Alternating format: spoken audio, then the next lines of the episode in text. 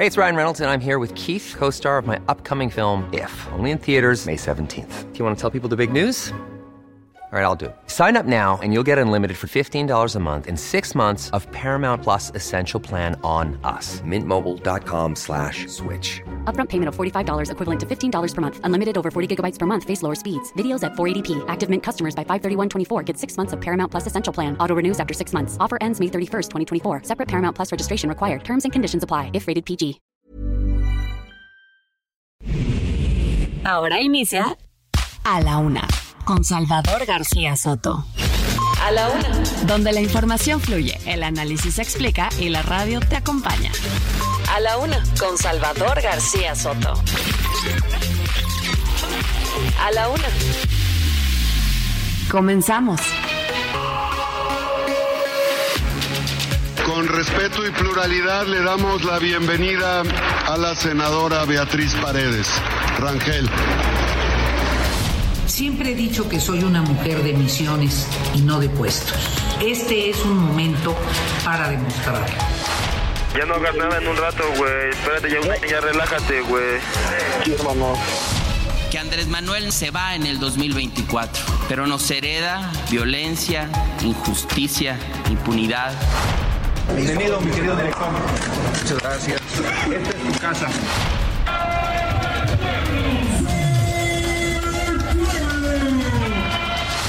Va a Badiraguato. Ahí vamos a inaugurar la carretera que va a Parral. Ya está terminada.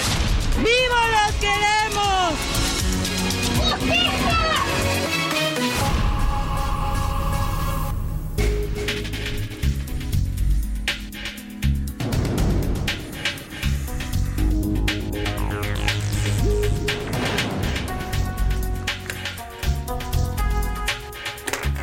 Ya es la una de la tarde en punto en el centro de la República. Los saludamos con mucho gusto.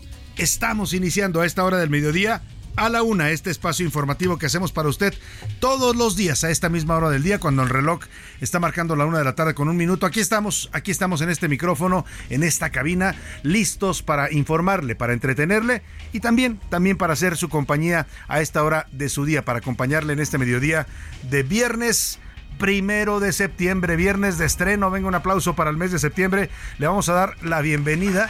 Es el, noveno mes del año a septiembre. Vamos a estar eh, además dedicándole hoy la música. La música de la una será para el mes de septiembre, que es llamado el mes patrio porque celebramos un aniversario más de nuestra independencia vamos a tener canciones de homenaje que hablan del mes de septiembre y también, mire usted, en el calendario gregoriano, que es el que tenemos actualmente, septiembre o septiembre, se puede pronunciar también sin la P, es el noveno mes del año, tiene 30 días. Su nombre deriva de haber sido el séptimo mes del calendario romano. Septiembre es una palabra que procede del latín septem, que significa siete meses. Es decir, hoy en el calendario gregoriano es el mes número nueve, pero originalmente en el calendario romano, de donde viene su nombre, era el mes número 7 del año, solamente había 10 meses en el calendario romano y por eso, eh, bueno, pues se llama así el mes de septiembre. Le damos la más eh, cordial bienvenida a septiembre y bueno, pues ya vamos avanzando y seguimos avanzando en este año 2020. Septiembre, así dijo la embajadora de México en Londres, la señora eh, Patricia, ¿cómo se llamaba? es la hija de Patricio, Patricio González Blanco, que fuera secretario de Gobernación, Josefina. Josefina, Josefa, perdóname, Josefa Ortiz Blanco. Ya no es embajadora, fue embajadora de México en Londres y cuando estaba ya pronunció esta, venga, échenmela otra vez porque se sentía muy inglesa. September. September y luego después tuvo que decir Chile, nopal, para que se le enderezara un poco la boca a la señora embajadora. Bueno, ahí dejamos el tema y vámonos, si le parece, a la información más importante que le voy a tener, deseando por supuesto que este inicio de mes pues sea, sea bueno para usted, que este viernes y en general la semana haya sido de provecho, que haya usted avanzado en sus metas, en sus objetivos, en lo que tenía usted que resolver esta semana. Y si le quedaron pendientes, problemas, obstáculos que nunca faltan, ánimo, ánimo que nos va a quedar el fin de semana para tranquilizarnos y la próxima semana podremos resolver esos pendientes que dejamos en esta semana. Saludamos con gusto a toda la República Mexicana donde sintonizan el Heraldo Radio. Muchos saludos a toda la gente del Valle de México aquí en la capital de la República, también a la gente de Guadalajara, Jalisco De Monterrey, Nuevo León. También saludamos con gusto a la gente de la comarca lagunera, a la gente de Oaxaca capital, del Istmo de Tehuantepec, también allá en Oaxaca, de Tampico, Tamaulipas. Muchos saludos a la gente de Tuxtla Gutiérrez también, a Chilpancingo Guerrero, a Mérida, Yucatán y a Tepic Nayarit. Y en el otro lado de la frontera con los Estados Unidos, allá en el territorio de la Unión Americana, saludamos rápidamente a las ciudades de McAllen y Brownsville en la frontera con México, en el estado de Texas. También en Texas saludamos a San Antonio y a Huntsville, que nos escuchan a través de las frecuencias de Media Radio. Y en Chicago, allá en Airville, Chicago, en la zona de los Grandes Lagos, saludamos a toda la gente que nos sintoniza también allá en esta ciudad de la Unión Americana. Y en Iowa, dos ciudades que sintonizan el Heraldo Radio, Cedar Rapids e Independence. A Iowa le platico rápido un resumen de lo que le voy a informar en este viernes movido, viernes también pues eh, agradable de temperatura 22 grados centígrados, ni frío ni calor está haciendo en estos momentos en la Ciudad de México. Vámonos al resumen informativo. A la una, con Salvador García Soto. Caos. Hay un eh, tremendo caos en este momento por un bloqueo en la autopista México-Pachuca. Transportistas de Tizayuca mantienen bloqueados los dos sentidos de esta autopista, que es una de las más transitadas acá en el Valle de México. Están exigiendo seguridad por las amenazas y extorsiones que sufren del crimen organizado. Siguen los paros de transportistas y sigue esta demanda. ¿eh? Las carreteras de México se han vuelto inseguras para todos, para los viajeros y también para los transportistas. Y el mundo de caramelo. Desde Campeche el presidente López Obrador rindió hoy su quinto informe de gobierno. Dio datos muy alentadores. Dijo que la salud, la seguridad y sus grandes obras están muy bien y que el país va marchando viento en popa. Y recorrido, terminado el informe del presidente, se dio eh, el propio mandatario su, su primer recorrido, recorrido por el tren Maya. Fue privado y en compañía del empresario Carlos Slim, el amigo del presidente. Y arrancan en medio de todo esto, López Obrador anunció que la refinería de Dos Bocas va a comenzar a producir a partir de este viernes. Dice el presidente que para finales de este 2023 Dos Bocas va a estar produciendo cerca de 289 mil barriles diarios de combustibles. Y de pelos, Mauricio Rugiero viene hoy a la cabina para darnos consejos sobre los mejores looks para este regreso a clases. Los niños también quieren lucir a la moda en el corte de cabello, así es que Marcelo nos va a hablar de cuáles son los looks para los pequeñines en esta temporada de regreso escolar. En los deportes, Bolillo para el susto, pese a haber perdido el control del auto y haber sufrido un impacto en la barra de protección. Sergio, el Checo Pérez, finalizó con el tercer mejor tiempo en las prácticas del Gran Premio de Italia. Además, Fin de semana de clásico joven. Cruz Azul y América se enfrentarán en el Estadio Azteca. Tendremos también el entretenimiento con Anaí Arriaga con todas las noticias del mundo del espectáculo y tenemos mucho, mucho para ofrecerle en estas siguientes dos horas. Le voy a estar actualizando el panorama informativo con lo más importante, solo lo más importante de lo que ha ocurrido en la ciudad, en el país y en el mundo. Vamos a comenzar con la información. Estas son las noticias que usted no se debe perder el día de hoy. Estas son las de cajón en A la Una. Y oiga, ya le platicaba, hay un día de caos en la autopista México-Pachuca. Es una de las principales vías de acceso a la Ciudad de México. Si usted entra por la zona de Hidalgo, por la zona norte de la ciudad, la autopista México-Pachuca es una vía neurálgica para la circulación en este Valle de México. Bueno, pues hay un tremendo caos en esta zona porque transportistas de la zona de Tizayuca, Hidalgo, están bloqueando los dos sentidos de esta carretera con la exigencia de que haya más seguridad del gobierno y de la Guardia Nacional ante robos extorsiones y amenazas que sufren del crimen organizado. Se están registrando largas filas de vehículos. Hay gente evidentemente pues afectada, estresada porque no puede salir de este atorón que se formó tremendo ahí en el acceso a la Ciudad de México viniendo desde Hidalgo y bueno, por breves momentos incluso los inconformes para tratar un poco de calmar a la gente porque la gente está evidentemente si a usted le toca una cosa de estas se desespera, se enoja, hay gente que incluso llega a agredir a los manifestantes, les avienta el carro encima. Bueno, para evitar ese tipo de situaciones, por, por breves momentos abrieron un carril los transportistas para que pudiera un poco desahogarse el tráfico, pero lo han vuelto a cerrar por completo. Las protestas están registrando a la altura del llamado Arco Norte en el estado de Hidalgo, así como en la parada 3030 en el municipio de Catepec, Estado de México, y también la vía Morelos, dos de los principales accesos hacia la Ciudad de México. Hay una reunión privada en estos momentos entre los transportistas y autoridades del Estado de México para tratar pues de llegar a un acuerdo y levantar este bloqueo que está causando severos daños a todos los que viajan a la Ciudad de México, está afectando el transporte de pasajeros, el transporte personal, está afectando por supuesto también el transporte de mercancías que se mueven a través de esta carretera importante, de esta autopista. Vamos hasta allá, hasta este punto del arco norte en el estado de Hidalgo, donde se mantiene el bloqueo y ya le decía, se viven horas caóticas y desesperadas también de mucho estrés para la gente que está atorada en este bloqueo de los transportistas. Israel Lorenzana, tú estás ahí como siempre siguiendo la noticia y te saludo. Buenas tardes. Muchísimas gracias, Salvador. Para mí es un gusto saludarte esta tarde. Y bueno, pues ya suman más de siete horas este bloqueo que se registra aquí sobre la autopista México-Pachuca, a la altura del puente de la 3030. Esto es perímetro de Catepec, Estado de México, Salvador. Se trata de unidades de la línea Baltasar y también las unidades de la línea México-Tizayuca, los cuales desde las 5 de la mañana mantienen este bloqueo en ambas direcciones de esta autopista, una de las vialidades importantes con dirección hacia la Ciudad de México.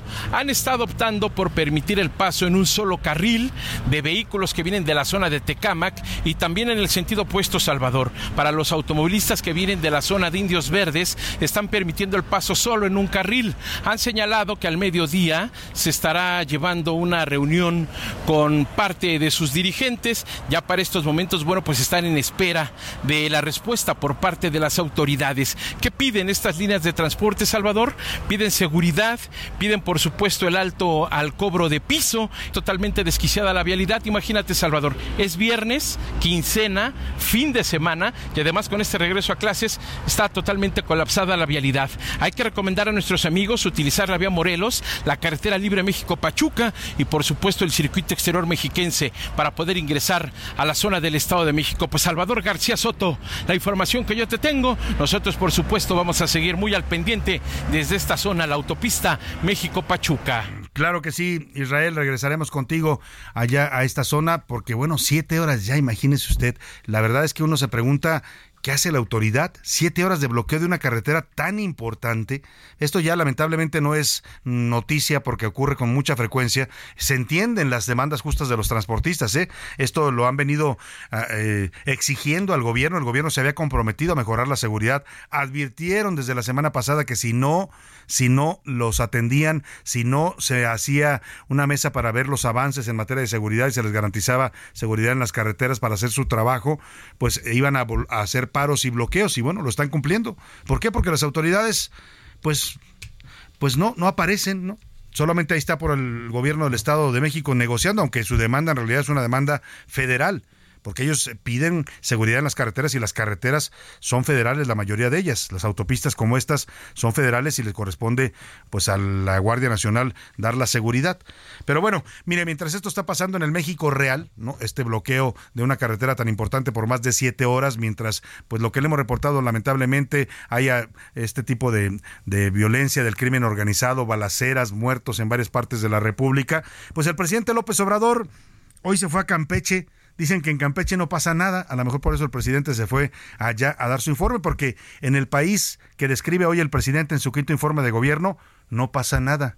No hay violencia, no hay falta de medicamentos en los hospitales, no hay pobreza, no hay, no hay nada de qué preocuparse. Pues si uno atendiera y si los mexicanos pudiéramos algún día llegar a vivir en, el, en los países que tienen en su mente o que ven desde su mente o desde su perspectiva particular los presidentes, porque esto no es un fenómeno propio de López Obrador, ¿eh? no es por criticarlo a él. Lo hizo en su momento todos los presidentes que usted me recuerde. Todos los presidentes en su momento dicen que el país va de maravilla cuando están dando sus informes de gobierno, que todo está marchando perfecto, que tienen grandes logros en su gobierno y pues que lo demás es gente crítica, gente inconforme. Un poco así describió hoy López Obrador su mensaje en este quinto informe de gobierno desde el Centro Internacional de Convenciones y Exposiciones Campeche Siglo XXI. Lo acompañaron todos los integrantes de su gabinete legal y empleado además de los gobernadores de Morena y partidos aliados. Hubo 500 invitados. Esto, a diferencia de los años anteriores, es el primer evento o el primer mensaje de informe de gobierno que el presidente no realiza aquí en la Ciudad de México. Habló de varios temas. Destacó que hoy, dice, arranca la producción de la refinería de Dos Bocas en Tabasco. Dice que ya va a empezar a producir eh, combustibles. También dice que para diciembre inaugurará el tren Maya. Quién sabe cómo lo va a hacer pues lo va a inaugurar incompleto porque acabo de hablar con una persona que recorrió toda esta ruta del tren Maya y dice que hay tramos que evidentemente no van a estar listos para diciembre, bueno, ni para el año que entra, ¿eh? O sea, le falta mucho al tren Maya. Quizás inaugura el presidente un tramo, el tramo que va de, de, Cancún a Mérida, que ese quizás lo pueda inaugurar, que es el más avanzado, porque corre, eh, corre sobre el tramo 2, se llama, y es el que corre sobre la autopista, no una autopista que ya existe. Los demás, lo dudo mucho. Pero el presidente dice que lo va a inaugurar en diciembre y cuando el presidente dice que va a inaugurar algo es porque lo va a inaugurar. Otra cosa es que esté terminado y que esté completo. Ahí está el AIFA, ¿eh? Todavía se les acaba de inundar hace unos días con las fuertes lluvias en la Ciudad de México, pues porque el aeropuerto no estaba totalmente terminado cuando lo puso a, cuando lo inauguró el presidente. Va a pasar exactamente lo mismo con el Tren Maya. El problema de esas obras, y ya lo hemos visto, porque esto tampoco es exclusivo de López Obrador, lo hacen todos los presidentes, con tal de inaugurar ellos las obras, las apuran al máximo, obligan a la gente a que se ponga a trabajar a la carrera. El problema es que luego dejan obras mal hechas, que después empiezan a tener una serie de defectos y algunas hasta se les caen. Remember, como dicen por ahí, la línea 12 del metro de la Ciudad de México, que también las prisas de Marcelo Ebrard por inaugurarlo cuando fue jefe de gobierno, pues desencadenaron después esta terrible tragedia combinada con la falta de mantenimiento del gobierno de Claudia Sheinbaum. Bueno, el presidente también adelantó en su informe que va a presentar una iniciativa para reformar al Poder Judicial. Insisten en esto de querer que a los ministros se les elija por voto directo y, de paso, atacó también a representantes del Poder Judicial. Celebró dice que ya acabó con la pobreza, que la redujo 5.6%, 5 millones de pobres menos hay en México. Ese dato se sostiene en los recientes informes del Coneval pero aseguró que el peso es la moneda que más se ha fortalecido y presume también que para 2024 el peso, el tipo de cambio aumentará en 25, bueno, no más bien que va a aumentar en 25% la pensión para adultos. Finalmente reconoció que concluyeron con garantía, que se concluyeron con garantía los nuevos libros de texto gratuitos. Escuche usted cómo el presidente habla de un país que ya quisiéramos los mexicanos poder vivirlo en la realidad. Por lo pronto el presidente así lo ve. Qué bueno por él, así no sufre, ¿no? Viendo el des, des, des, desgarriate que tiene como país. Hoy va a empezar a producir petrolíferos la nueva refinería de Dos Bocas. Hoy. El plan es que el año próximo no compremos gasolinas ni diésel en el extranjero y que se procese aquí todo el petróleo crudo para finales de este año. Vamos a inaugurar también en diciembre el tren Maya Voy a proponer una iniciativa de reforma constitucional para limpiar al Poder Judicial de complicidades, conflictos de interés, convivencias inconfesables, corrupción y derroche de recursos. Es indispensable y urgente que los jueces, magistrados y ministros sean electos de manera directa por el pueblo. De 2018 a 2022, la reducción de la tasa de pobreza fue de 5.6%, al pasar de 41.9 a 36.3. Nuestra economía ha crecido en más de 3% anual. El peso es la moneda que más se ha fortalecido en el mundo en relación con el dólar. Actualmente, 12 millones de adultos mayores reciben una pensión de 4.800 pesos bimestrales y a partir de enero del año próximo aumentará la pensión a adultos mayores en 25%.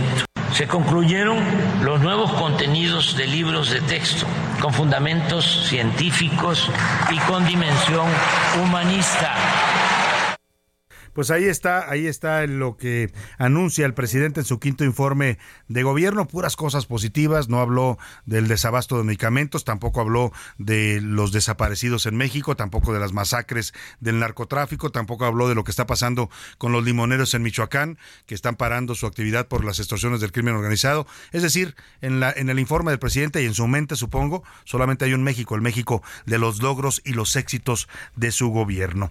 Vamos a, vamos a ver cómo estuvo la ambiente allá en Campeche. El presidente decidió por primera vez en su gobierno, en estos cinco años, salir de la Ciudad de México para dar su quinto informe de gobierno. Nunca lo había hecho, siempre eran aquí en Palacio Nacional sus mensajes. Y bueno, se fue allá a este lugar tropical que es Campeche, al Golfo de México. Ah, dicen algunos que de ahí viene la palabra, eres muy campechano, porque la gente que es campechana es gente que... Ah, o sea, está tranquilo, puede pasarle un huracán por encima ellos están tranquilos. Es gente que mantiene siempre la calma. Dice la, eh, Conseja Popular que en Campeche no pasa nada, es un pueblo tranquilo, la gente es tranquila y tal vez por eso el presidente se fue allá a dar su informe. Andaban de guayabera todos, ¿no? Pues, luciendo esta prenda tropical con su amiga Laida, ¿no? Esa gran gobernadora de labios tan carnosos y, pelo tan rojo, tan intenso. Y bueno, pues se fue a apapachar allá a esta de políticos que es la señora Laida Sansores. Escuchamos la crónica que nos preparó Iván Márquez de el informe presidencial campechano. Horas de este viernes y en medio del clima sofocante que era de 32 grados centígrados y con una humedad del 69%, fue como gobernadoras y gobernadores de la llamada 4T fueron llegando al Centro Internacional de Convenciones y Exposiciones de Campeche para el quinto informe del presidente, así como mandatarios de oposición y el gabinete legal y ampliado. Todos vestían con guayaberas blancas y las mujeres de vestido o falda. Uno de los primeros que habló previo al evento fue el gobernador de Baja California Sur, Víctor Castro. Mi granito de arena va a estar para seguir fortaleciendo la cuarta transformación por encima de cualquier personaje. En las afueras habían decenas de personas apoyando al mandatario. ¡Es un honor estar con Obrador! Vengo a darle las gracias al licenciado Andrés Manuel López Obrador, excelentísimo presidente de México, por todo lo que ha hecho por su pueblo. Ya dentro del recinto y en espera del presidente, Laida Sansores se aventó unas porras.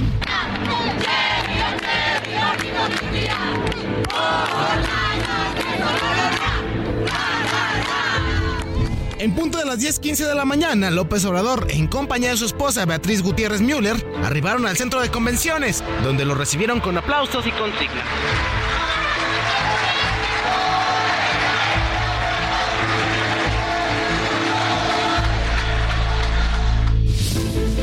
Gobernador Víctor Manuel Castro quiso tomarse una selfie con el presidente, pero comenzó a entonarse el himno nacional, lo que obligó a guardar celulares.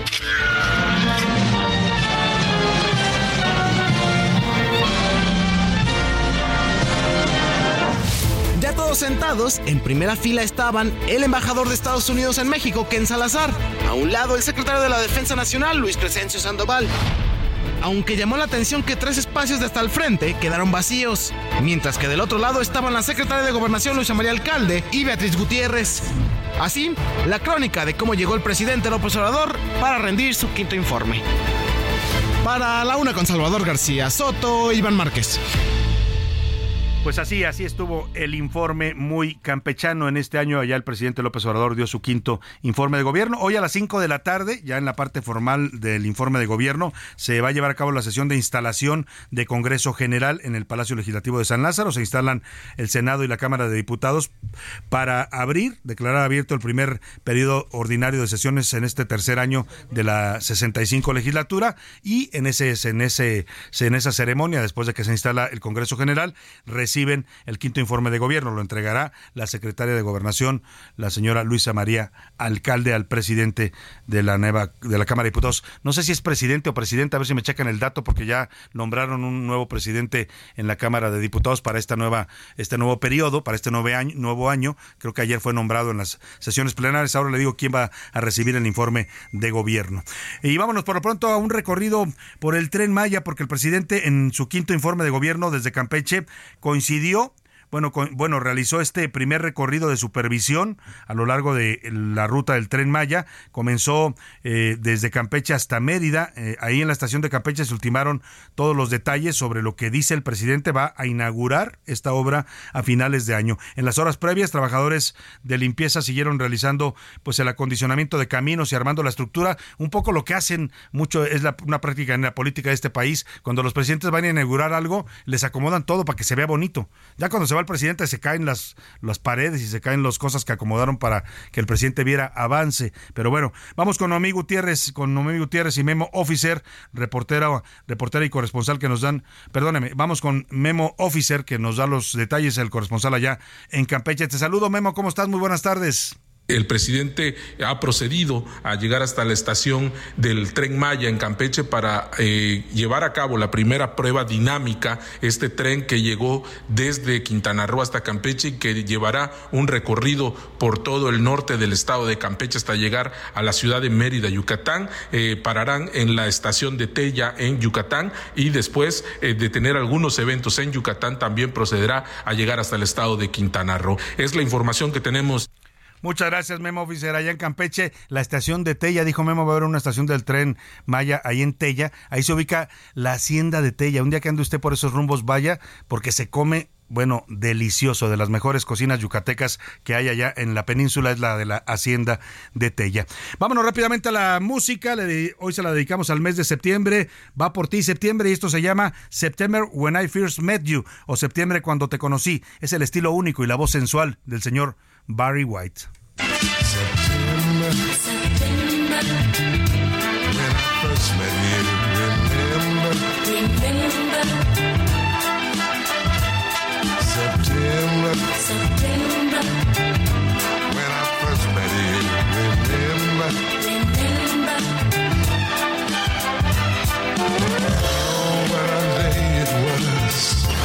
No le cambies. Estás en A la Una con Salvador García Soto.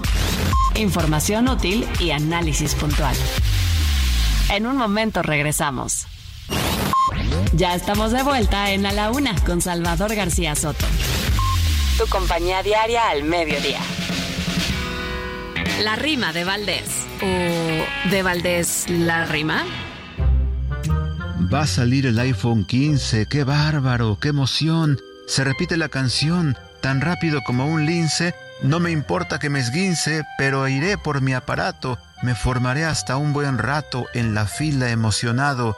No importa si no he pagado mis deudas, sino mi estrato. Que se vea el aparatito, que se note que es el nuevo, pues yo me lo agencio a huevo. Es que lo tengo chiquito. ¿Qué importa que sea igualito al anterior? Nada le hace, pero que no me rebase el furor que da la moda.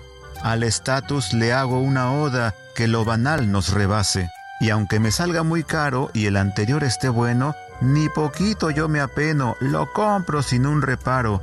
Como todos, le entro al aro en esta vida mundana, y como si no hay mañana, hay que comprar tonterías. Y si fueras yo, ¿qué harías si tuvieras esa lana? Y en serio, qué jalada, no hay que ser tan obsesivos porque luego los recibos se vienen de la fregada. Apple anda de bajada, ya no saben qué inventar. Si no tienes que comprar y el actual te da servicio, mejor no le entres al vicio y quédate sin gastar. En el hemisferio norte, septiembre marca la llegada del otoño. El equinoccio de esta estación generalmente ocurre el 22 o el 23 de septiembre. Además, en la industria de la moda, este es un mes importante, debido a que se celebran las semanas de la moda en ciudades como Nueva York, Milán, Londres y París. Parece mentira que después de tanto tiempo nuestros lazos, sigamos manteniendo la ilusión en nuestro aniversario.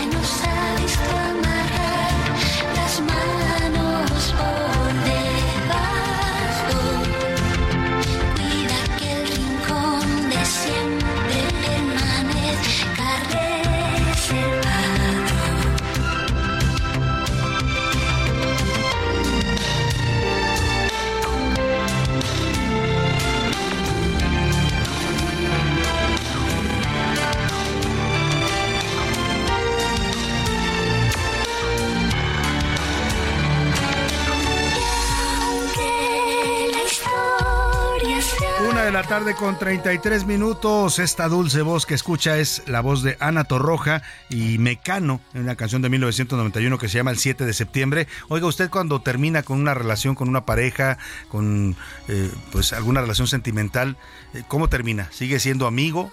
De plano dice no quiero volver a verte en mi vida. Yo creo que mucho depende también de las circunstancias en las que se dé la ruptura y del carácter de la pareja. Le platí, le pregunto esto porque pues esta canción habla justamente de eso, de una pareja que se reencuentra después de ya no estar juntos y pues se encuentran justamente un 7 de septiembre porque era el día de su aniversario y se ven para saludarse, para ver cómo está uno y el otro y es esta eh, estrofa, este verso que es bello de donde dice no sabemos si besarnos en la cara o en los labios porque eso pasa cuando uno deja pues de estar ya eh, con una persona. Bueno, de eso habla el 7 de septiembre de Mecano. Estamos homenajeando a este séptimo, perdóneme, no, noveno mes del año. Ya le decía que séptimo porque así era originalmente el calendario romano, pero es el noveno mes de este 2023 y es también llamado el mes patrio.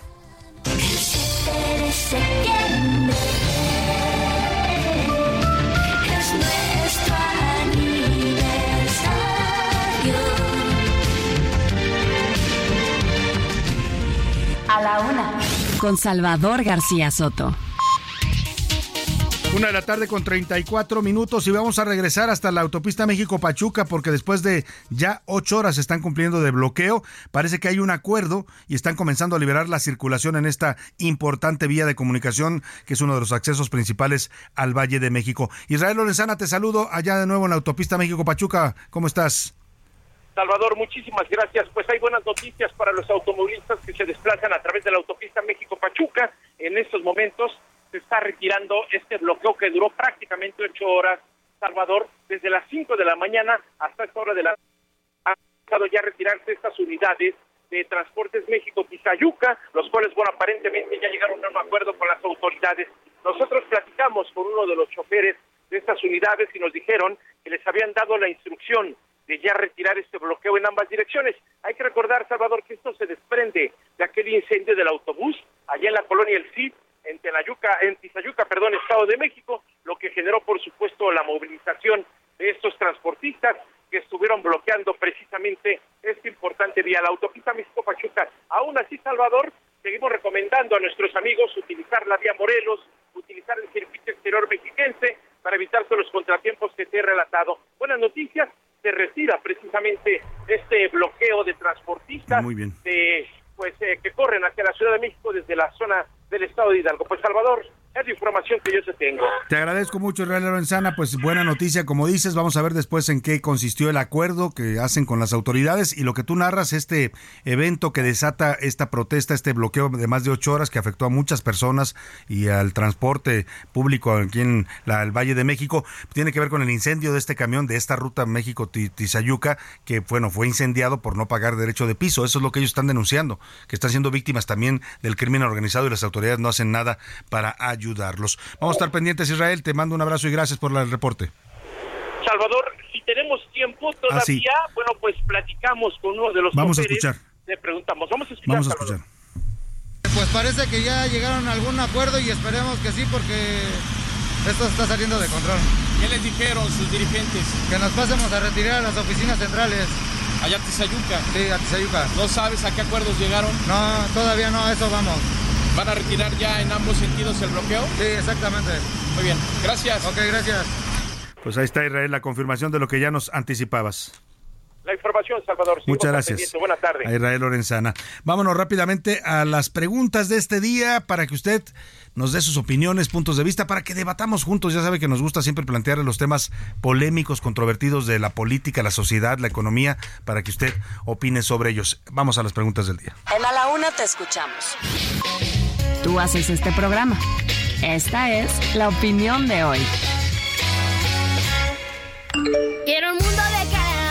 Bueno, la primera pregunta va con esta canción que me ponen del mundo de caramelo que cantaba, si mal no recuerdo, Dana Paola, ¿no? Una Dana Paola que era todavía niña, hoy ya pues canta canciones un poco más subidas de tono. En 2010 cantaba esto, una telenovela incluso creo que de Televisa. El caso es que el mundo de caramelo, hoy el presidente López Obrador rindió su quinto informe de gobierno en Campeche. Habló de un país en el que según él la pobreza se ha reducido en 5.6%. Calificó al programa Sembrando Vida como el mejor programa del mundo. Qué bárbaro, qué bonito soy, como me quiero, dijo el presidente. Alabó sus obras presumió también al peso como la moneda mejor valuada en el mundo. En fin, un mundo literalmente de caramelo como percibe el presidente al país que gobierna. Usted, le quiero preguntar, ¿usted cómo percibe su realidad diaria?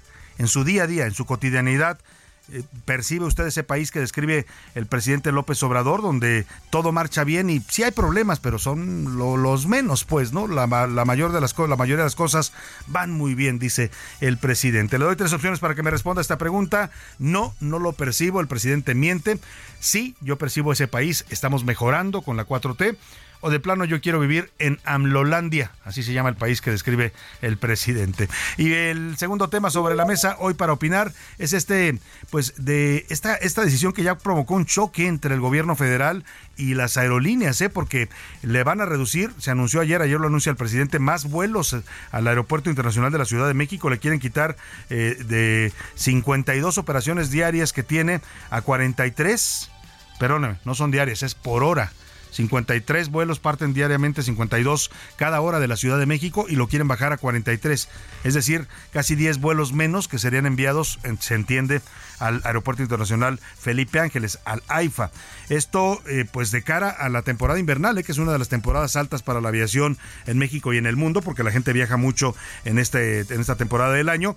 Y las empresas eh, de, de aviación, expertos también, Aeroméxico ya se quejó, dijeron que estas medidas pues no tienen una, una justificación y tampoco están dimensionando los daños que van a provocar. Van a afectar a familias, a trabajadores, a los viajeros que tendrán menos disponibilidad de vuelos. En fin, yo le quiero preguntar a usted, ¿por qué cree que se tomó esta decisión de reducir los vuelos en el Aeropuerto Internacional de la Ciudad de México? Es la segunda vez que reducen vuelos. Ella lo habían hecho una vez, lo vuelven a hacer. Y le doy tres opciones para que me responda. ¿Por qué es necesario? El Aeropuerto Internacional de México está rebasado, está desbordado en su capacidad, como dice el gobierno. O porque eh, la segunda opción, porque AMLO quiere a fuerzas, a fuerzas quiere echar a volar su aeropuerto internacional Felipe Ángeles, el AIFA, porque todavía no termina pues de arrancar este aeropuerto. O de plano, este gobierno juega con el tema de la aviación, porque esto parece jugar con una industria muy importante para los mexicanos, ¿eh? del cual dependen muchos, muchas familias en México. El número para que nos marque es 5518 41 51 99. Contáctenos a través de mensajes de texto de voz, usted decida cómo. Aquí le garantizamos siempre que su opinión siempre será escuchada y saldrá al aire. Vámonos ahora sí a más información. A la una, con Salvador García Soto. Oiga, Xochil Galvez y Beatriz Paredes ahora son las mejores amigas, best friends, como dicen, o amiguis, amiguis. Están muy contentas ambas. Xochil porque ya es la candidata eh, del eh, frente opositor y Beatriz porque, pues seguramente algo va a sacar. Los políticos no dan paso sin guarache. O sea, algo le van a dar a Beatriz Paredes. Dice ella que no negoció, lo dijo el día que y- anunció públicamente su declinación ahí en la sede nacional del PRI, que ella no aceptó cargos ni en el legislativo ni en el ejecutivo, que ella no negocia en lo oscurito, dijo. Pero bueno, está, eh, se reunieron hoy Beatriz Paredes y Xochil Gálvez. Fue un encuentro privado que se llevó a cabo en el CEN del PRI se dieron la mano, se abrazaron para alejar cualquier imagen de ruptura o de distanciamiento entre estas dos eh, mujeres que contendieron por la candidatura y la coordinación del Frente Amplio por México. Xochitl Gálvez comentó que fue un encuentro de cordialidad pero Beatriz Paredes salió y no quiso dar declaraciones a la prensa. Eso sí, la periodista publicó un mensaje en su cuenta de Twitter. Dijo, pues que así es la democracia. Siempre he dicho que soy una mujer de misiones y no de puestos. Este es un momento para demostrarlo. En las encuestas oficiales no salí arriba por un margen significativo. Ello y las decisiones del Comité Nacional del partido en el que milito me llevan a reconocer que el proceso no me es favorable. Así es la democracia, se gana o se pierde. Se gana y se pierde. Y conozco políticos varios que aún perdiendo ganan, ¿eh? O sea, muchos de ellos han perdido campañas presidenciales, pero ¿sabe qué? Se volvieron millonarios porque se guardaron el dinero que les dan para hacer campaña. Eh, de un caso, ¿eh? pero sé, sé de varios más que ganando también pierden, como, como los gatos, como dicen, siempre caen parados. Bueno, por cierto, Xochitl Gales va a recibir ya el próximo domingo la constancia, que lo la acredita como la coordinadora del Frente Amplio por México, en un evento que se va a llevar a cabo en el Ángel de la Independencia. Aquí se lo adelanté ayer, como mucha información que le damos antes que otros medios, van a hacer este gran evento en lugar de la votación que estaba prevista, que ya fue cancelada, tenía sentido. Van a hacer una magna concentración en el Ángel de la Independencia, ahí donde se celebran los triunfos de la selección nacional. Va a estar Xochil Gálvez, por supuesto, va a estar los dirigentes de los tres partidos, va a haber gente de ambas, de todas las fuerzas políticas que están representadas ahí, y pues va a ser para aclamar a Xochil Gálvez como ya su coordinadora y futura candidata a la presidencia. A propósito de esta reunión, el líder del PRI, Alito Moreno, difundió en redes, en redes sociales la foto de este encuentro que le narraba, donde aparecen juntas Xochil Gálvez y Beatriz Paredes. Están sentadas eh, frente a frente en una mesa, están sonrientes y bueno, después de esta declinación, dijo eh, el señor, después de publicar esta foto en su red- cuenta de Twitter, Alito Moreno dijo, así quiero ver a Claudia Sheinbaum y a Marcelo Ebrard el 6 de septiembre de 2023. Bueno, así quisiéramos verlos muchos, ¿eh? pero se me hace a mí que esa foto de Marcelo y Claudia juntos dándose la mano, muy difícilmente se va a ver, ¿eh? porque eso sí tienen un pleito literalmente un pleito casado con, con animadversiones personales de uno y otro lado. Y a propósito de todo esto, eh, este jueves, eh, pues ya es el segundo día, hablando de la encuesta de Morena, es el segundo día que se está levantando la encuesta. Oiga, ya hay un montón de denuncias de irregularidades, de cosas raras que están pasando. Se quejan, se quejan los, los, eh, la- las gentes que apoyan a las corcholatas. Lo he escuchado de la gente de Marcelo, lo he escuchado de la gente de Adán Augusto, lo he escuchado de la gente, me buscan para, para comentarme. Están preocupados porque no, no saben los, los representantes de los de las corcholatas, de los aspirantes, en dónde van a hacer la encuesta. Entonces los citan en un lugar y ahí están esperando y los coordinadores de Morena, que son los que llevan las urnas y los votos, los han dejado esperando varias horas y no aparecen. Y el problema es que ellos no saben a dónde ir porque no saben cuáles son las casas. Esa es una denuncia. La otra, eh, o sea, para, que vea usted, en estos dos días se suponía que iban a avanzar- el 25% de levantamiento y creo que van apenas como en el 10%. O sea, así de irregular está avanzando este proceso. Todavía no acababan de registrar a los que van a ir a las casas, que son los representantes de los, de los candidatos. En fin, hay mucho desorden, lo dijo Marcelo Ebrard, lo denunció. En la otra denuncia que vi por ahí, creo que en Latinos, ayer publican un reportaje en la que acusan que Claudia Sheinbaum está operando en Jalisco con gente de la gobernadora Indira Vizcaíno, que es la gobernadora de Colima. O sea, que gente de Colima llegó a Jalisco para operar a favor de Claudia Sheinbaum. Y dan un dato que, de ser cierto, es preocupante para ellos, para los morenistas, porque dicen que el equipo de Claudia Sheinbaum tuvo acceso a, los, a las ubicaciones de las casas que iban a ser encuestadas, cosa que se supone que no pueden conocer los aspirantes. Y antes de que llegaran a esas casas en Jalisco, eh, mandaron a, esta, a este equipo que llegó desde Colima a hablar con la gente y a decirle, oye, ya sabes que hay que votar en la encuesta de Morena. Si votas por Claudia Sheinbaum, tus programas sociales van a seguir llegando. Ahora, si no votas por ella, cuidado, ¿eh? porque puedes perder tus becas, tus apoyos para adultos mayores, o sea, amenazando e intimidando a la gente. Eso es lo que denuncia un reportaje presentado ayer en la plataforma de Latinos. Eh, Marcelo Ebrard. Eh, el equipo de Claudia Sheinbaum también acusado, también se quejan de agresiones por parte de los promotores de Marcelo Ebrard en Aguascalientes, golpearon a uno de ellos, pero el equipo del ex canciller también acusa que hay ataques a su personal en ese mismo estado. Por su parte, gente de la ex jefa de gobierno de la Ciudad de México, pues dice que pues están siendo tratados con insultos y, y gritos los eh, pues así está de intensa pues la pelea en Morena. Vamos con Omar Hernández, nuestro corresponsal allá en Aguascalientes que nos habla de estas acusaciones cruzadas. Claudia Sheinbaum dice que Marcelo está atacando a su gente, Marcelo dice que la gente de Claudia está atacando a los suyos. Se interrumpe por segundo día consecutivo en este mismo lugar este proceso de la encuesta porque fui golpeado arteramente, cobardemente, parte de las hordas organizadas por Salma Luébano y que apoyan al aspirante. Gracias, Salvador. Buen día. Las cosas en el estado de Aguascalientes para el levantamiento de encuestas de Morena no han sido nada fáciles, ya que grupos tanto de Claudia Sheinbaum como de Marcelo Ebrard han tenido diferencias que han llegado incluso hasta las agresiones físicas. El día de mayor violencia se registró ayer jueves cuando un grupo de simpatizantes presuntamente ligados a Marcelo Ebrard agredieron a otro de Claudia Sheinbaum, quienes se encontraban realizando trabajos de observación en diferentes áreas de la capital. Los agredidos señalaron que mientras realizaban su trabajo, un grupo al que calificaron de porril se les acercó y sin mediar palabra comenzó a golpearlos. Uno de ellos, quien se identificó como Javier Quesada, tuvo que ser llevado incluso a un hospital debido a golpes muy fuertes en su rostro y en el área de los genitales. Él acusó directamente a estos hombres quienes viajaban en un auto compacto con placas del Estado de México. Previo a esta golpiza, otro integrante del equipo de Claudia Sheinbaum, identificado como Humberto Pedrosa, también señaló que había sido perseguido y agredido, en este caso no a los golpes, pero sí de manera verbal desde Aguascalientes. Bueno, pues así el ambiente en, el, en, la encuesta de Morena que se está levantando en estos momentos, muchas denuncias de irregularidades, denuncias de pues retrasos en el levantamiento, quejas de que no les están dando información a los representantes de, los candidatos, quejas entre los candidatos. Ya escuchó usted a nuestro corresponsal allá en Aguascalientes que pues dice que se están acusando mutuamente los equipos de Marcelo Ebrar y de Claudia Sheinbaum de estarse agrediendo físicamente.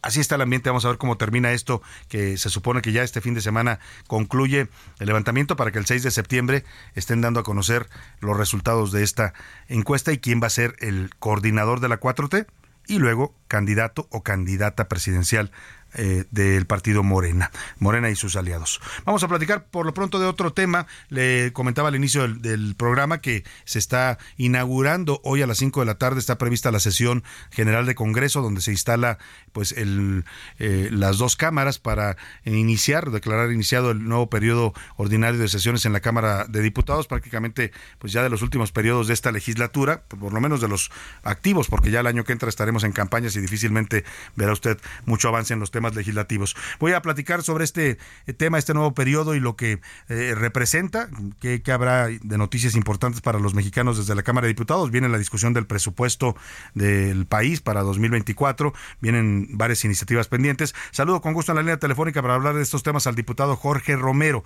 Él es coordinador ahora de la bancada panista y también ahora acaba de ser nombrado presidente de la Junta de Coordinación Política, el órgano máximo de gobierno de la Cámara de Diputados. Qué gusto saludarlo, diputado. Muy buenas tardes. Buenas tardes, Salvador. Buenas tardes a ti y a todo tu auditorio. ¿Cómo, ¿Cómo está el panorama para el arranque de este periodo? Un periodo que comienza, diputado Romero, eh, pues en medio ya de la lucha sucesoria por la presidencia que lo está contaminando todo. Pues sí, muy conscientes antes que nada de eso, este querido Salvador. Estamos conscientes de que pues este año va a ser muy complejo, va a ser un año en donde el trabajo legislativo va a tener que ser justo en medio de una contienda, pues yo me atrevo a decir, Salvador, la más importante de los últimos 30 años. Yo sé que siempre se dice eso cada seis, pero yo sé que toda la gente que nos está escuchando sabe que esta va a ser una lucha muy, lamentablemente muy, muy, muy difícil para este país. Y entonces ese es el reto. Entender que en la Cámara, pues somos personas trabajadores públicos por toda la gente y que tenemos que entender que más allá de nuestros colores o de contiendas políticas, pues aquí tenemos que sacar la chamba, pues. Claro, que, no se dediquen a la grilla, ¿no? A la sucesión los diputados, sino a trabajar, que para eso les pagamos los contribuyentes. Eh, exactamente.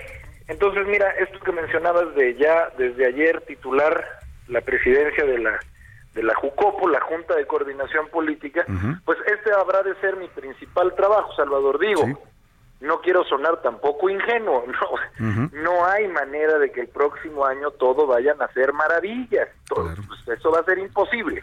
Claro. Pero el trabajo es sí tratar de encontrar cuáles son nuestras coincidencias aquí y de ahí agarrar.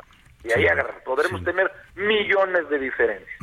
Pero por el país ahorita tenemos que poner enfrente la salud de la gente, la seguridad de la gente, seguiremos los partidos manifestando nuestro punto de vista. Pues por supuesto que también, pues eso es una cámara.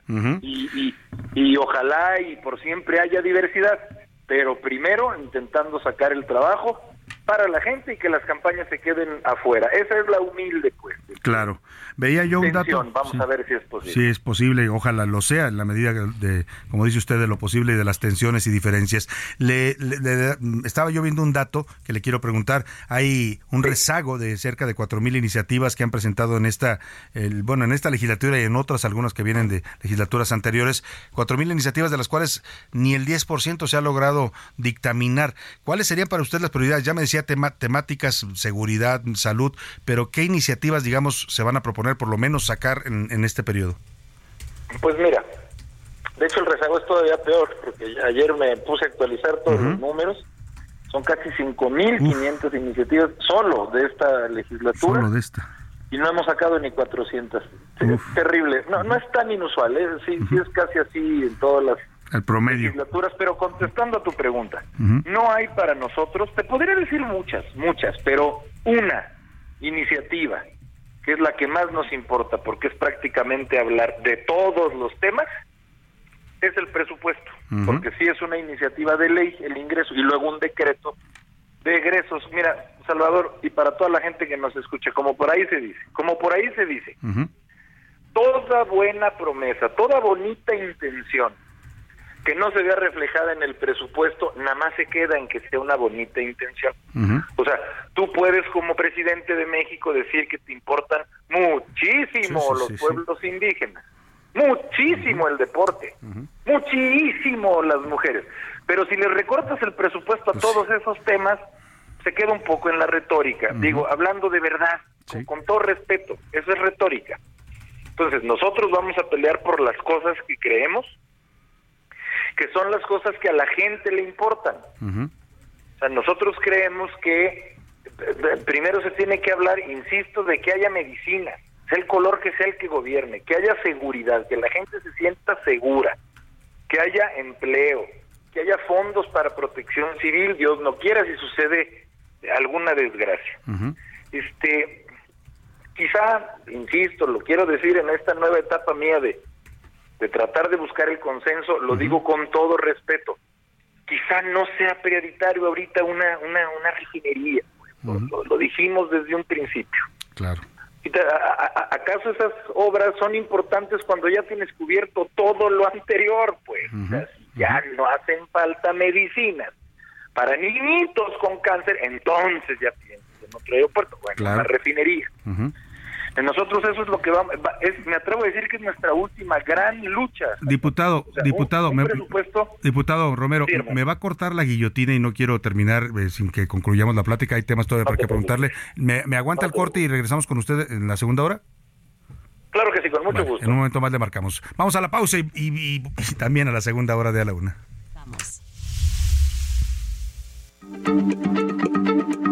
Heraldo Radio, la H se lee, se comparte, se ve y ahora también se escucha.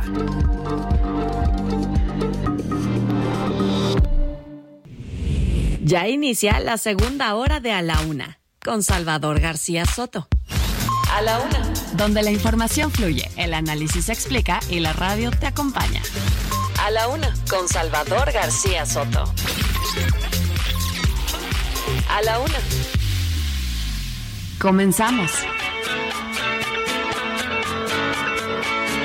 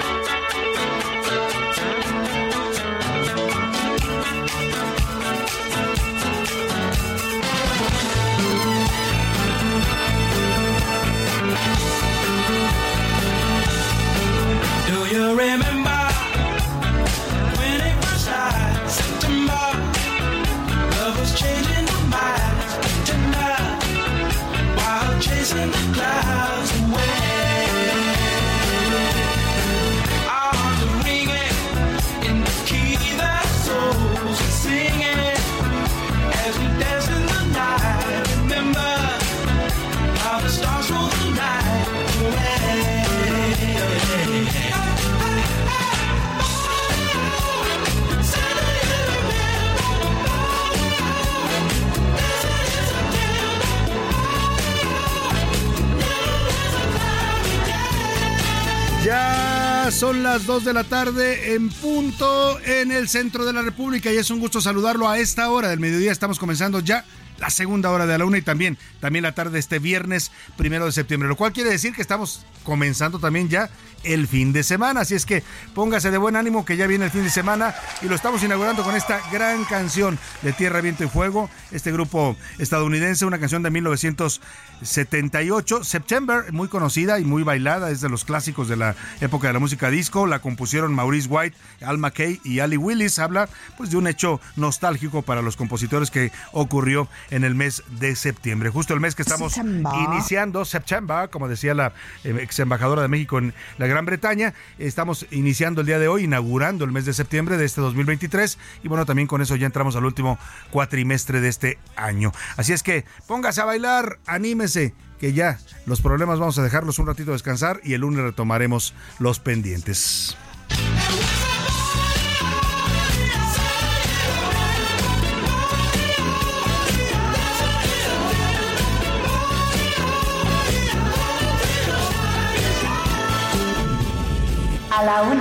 Con Salvador García Soto. Oiga, y vamos arrancando esta segunda hora. Ahora le voy a contar lo que le tengo preparado para esta segunda parte del programa. Agradezco, por supuesto, que continúe con nosotros desde la una de la tarde. Y bienvenidos a todos los que se estén sumando recientemente a esta transmisión, tanto en las estaciones que nos escuchan en toda la República Mexicana, como en las redes sociales, en el heraldo.com.mx, que tenemos transmisión en vivo. Estoy saludando a toda la gente que nos ve a través de esta cámara que tenemos instalada aquí en la cabina. Y vamos a retomar y a concluir esta plática con el diputado Jorge Romero, el presidente de la Junta de Coordinación Política de la Cámara de Diputados. Hablamos sobre este último año de la 65 legislatura, sobre los pendientes que va a enfrentar el Poder Legislativo y nos explicaba, diputado, este tema del presupuesto que ustedes van a defender, pues los rubros más sensibles para la gente. Yo le quiero preguntar, aprovechando este tema que ya lo abrimos, eh, ¿qué esperan de la propuesta de la Secretaría de Hacienda que entregarán el próximo 8 de septiembre, la próxima semana? Eh, eh, ¿Esperan más recortes, un presupuesto, ellos dicen austeridad, pero a veces también es austericidio? ¿Qué es lo que se espera de este propuesto y qué tanto margen tendrá la oposición en todo caso para tratar de mover lo que tenga que moverse del presupuesto? Sí, gracias, Salvador. Pues mira, em, pues obviamente no podemos opinar todavía sobre lo que todavía no conocemos. Como bien acabas de decir, eh, será su presentación formal el día 8 de septiembre, por ley, así tiene que ser. Y tenemos nosotros hasta el 15 de noviembre para, para aprobarlo, eh, o no, evidentemente. Nosotros, a ver, te diría que ya hay, tú ya lo sabes, estoy seguro que mucha gente que nos escucha también, ya ha habido instituciones que han señalado su preocupación eh, de que muy probablemente se les recorte su presupuesto, entre ellas el, pues, el Poder Judicial mismo. Y nosotros ahí, ahí lo queremos decir. Primero, dejando claro, Salvador, que todavía no lo conocemos, por lo tanto, ahora sí que, perdón el término, clavarse en lo que uno todavía ni sabe si es o no, es un poco torpe. Pues.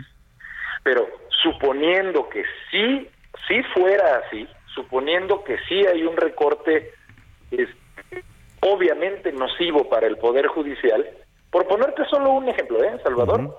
Nosotros, aquí hablo como coordinador del PAN, o sea, como, como voz de un partido de oposición, pues por supuesto que siempre vamos a defender, como lo hemos venido haciendo estos dos años, a todas las instituciones de este país, porque estamos convencidos de que las instituciones, más que las personalidades, son las que sostienen a un país, son las que le dan equilibrio a un país. Y que te digo, de un poder completo. Ah, Nosotros podemos entender que quizá ha habido resoluciones últimamente del Poder Judicial que no han gustado, pues. Está, está bien. No, no le han lo gustado al. Ejecutivo y a su partido, ¿no? Lo han, han criticado fuertemente al Poder Judicial. Todavía lo, pues lo sí. hace hoy el presidente en su informe en Campeche. Nunca antes, Salvador, gente que nos escucha, nunca antes el presupuesto del Poder Judicial había sido tema. Ahora, pues curiosamente ya lo es.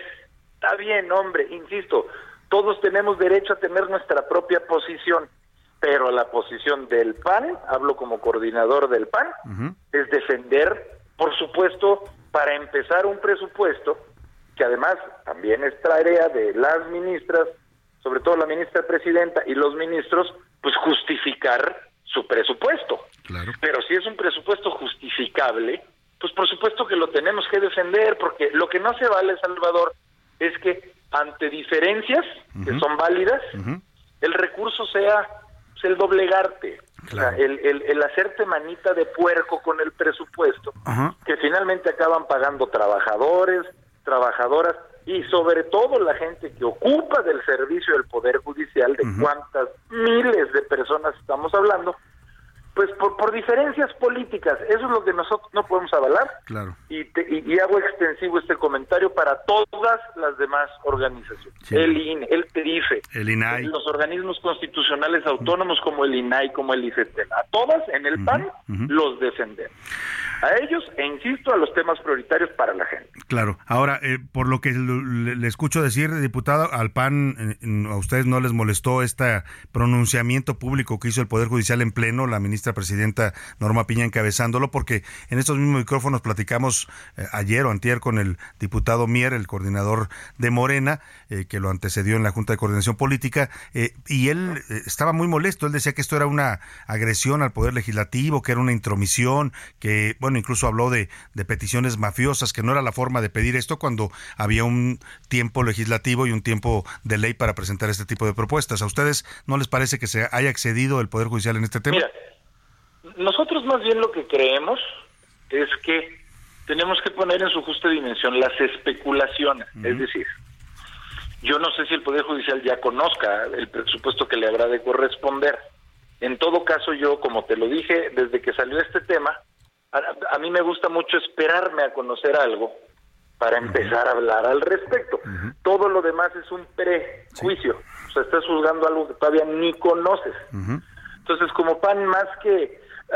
En el PAN nosotros creemos que por algo el Poder Judicial ya se manifestó. Entonces, si esa sospecha, por así decirlo, del Poder Judicial se materializa y viene un proyecto presupuestal para el mismo desastroso, pues entonces ya sabemos cuáles fueron las razones por las cuales el Poder Judicial se manifestó. Y lo reiteramos, pues es obvio que quien me antecedió en la Jucopo, como bien acabas de decir, el diputado Nacho Mier, que además es el coordinador del grupo parlamentario de Morena, pues es obvio que no, no haya sido de beneplácito para él. Pues, eso es obvio, pero también, como lo acabo de decir y lo reitero, para nosotros una preocupación por parte de un poder o de cualquier otro contrapeso en este país, Salvador, que justifique que está siendo desastroso, nosotros los vamos a defender. A ver, déjame ponerte una aclaración. Si viene un ministro o un consejero del INAI o del IFETEL o del INE, de lo que tú quieras, a venir a defender un presupuesto para que sigan teniendo cinco suburbans, 400 asistentes, este desayunos gratis, pues evidentemente que eso no es lo que defiende el PAN. Sí, no, no los excesos ni los gastos onerosos. No, pues en eso coincidimos con todo aquel que piensa igual, pues eso es obvio, eso sí tiene que quedarse atrás en este país, porque llegó un grado de vulgar. Pero si nos viene el Poder Judicial, insisto, por poner un ejemplo, a decir, a ver, esto es lo que se ocupa, salarios, esto es lo que se ocupa para cumplirle a la gente con sus demandas de amparo, con sus revisiones, con sus demandas, con sus denuncias, esto es lo que se ocupa y lo quieres recortar porque entraste a una secuencia de diferencias políticas, pues eso es lo que no, podemos permitir. Y creemos que mucha gente que nos escucha sensatamente puede opinar igual, pues Claro. esa es la postura que vamos a tener como acción. Finalmente En le el marco pregunto- del respeto Sí. Para todos los demás. Finalmente le pregunto al presidente hoy en su informe da a conocer que va a mandar esta iniciativa, no sé si la manda en este periodo, puede ser que lo haga porque lo anuncia, esta iniciativa para modificar la integración del Poder Judicial, esto que han propuesto públicamente de eh, elegir a los ministros por voto. ¿Va o no va el PAN con este tipo de propuestas? No, te lo digo desde ahorita, ¿no? No, no, no. Mira, no- nosotros lo hemos dicho de manera muy muy clara. Mira, yo en este nuevo papel que tengo, Salvador, de, de, de presidir la Jucopo, yo tengo que estar muy consciente de que se tienen que escuchar todas las voces. Yo ahorita hablándote como presidente de Jucopo, me queda claro que es una iniciativa que se tiene que procesar, porque no, no, no puedo yo, por el simple hecho de no coincidir, eh, moverme para impedir lo que se tiene que procesar. No, no puedo, ni, ni, ni está en mi ánimo, pues. O sea, aquí hay una mayoría, la mayoría la dio la gente y eso se tiene que respetar. Claro. También como presidente de Jucopo pretendo que debe de haber un parlamento abierto para que no solo opinemos los diputados y diputadas, hombre, como por ahí se dice, alguien dijo alguna vez la política es demasiado importante como para que solo esté en manos de políticos, pues, pues, te lo estoy diciendo yo. Pero también estoy muy claro, ahora pasándome a mi papel de coordinador del PAN, ya no como Jucopo, como coordinador del PAN, que esa es una propuesta que llevamos mucho tiempo diciendo que, que es demagógica, que tiene una razón de ser el tipo de nombramientos, que no se puede politizar, electoralizar, si es que existe la palabra, la justicia. Porque evidentemente que algo así sería imposible que lo desligaras de decisiones electorales. Entonces, no es verdad que sea antidemocrático el método que hoy se tiene para nombrar ministros. Pues este gobierno con este método ha nombrado a muchos ministros y ministras Pues sí. y no, y no tenían problema con el método. Y va a nombrar todavía varios, ¿eh? Porque creo que le quedan dos o tres nombramientos a López Obrador antes de que termine su gobierno. Así es, un par. Entonces, nosotros, que lo puedo anticipar, estamos hablando de que una reforma de ese tipo es constitucional a fuerza. Claro. A fuerza. Claro. Y para reformar la constitución sí se ocupan dos terceras partes que hoy No tienen. este gobierno no tiene. Pues bueno. Entonces, pues creo que ya te contesté. mi Ya me, ya me respondió. Le agradezco mucho, diputado Jorge Romero. Sabemos que tiene reuniones Salvador, importantes. gracias a ti. Gracias, un gusto conversar con usted.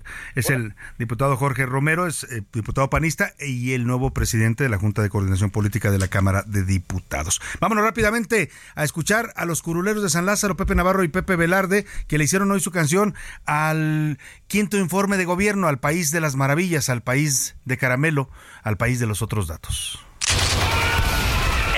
¿Están listos, México?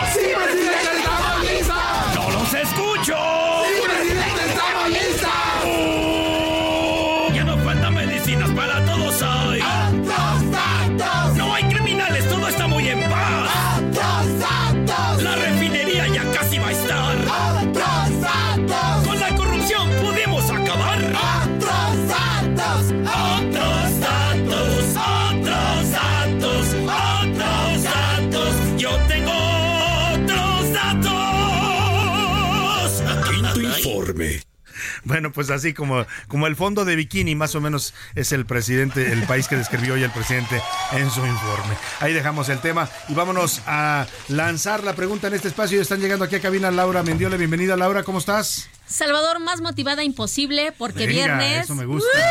Y porque el clima rico y Claro. porque estoy aquí Oye, compartiendo la cabina con todos ustedes. Todo se presta, el clima está delicioso, No de verdad, ¿eh? manches, En las noches hay un fresco riquísimo para estar en una terracita tomando un coctelito, qué sé yo. Y la verdad es que la joya de la corona, Salvador, es que es septiembre. Y no, Además. no solo porque retiembla en su centro la tierra, Literal. No, no solo porque es el mes del maciosare. Exacto.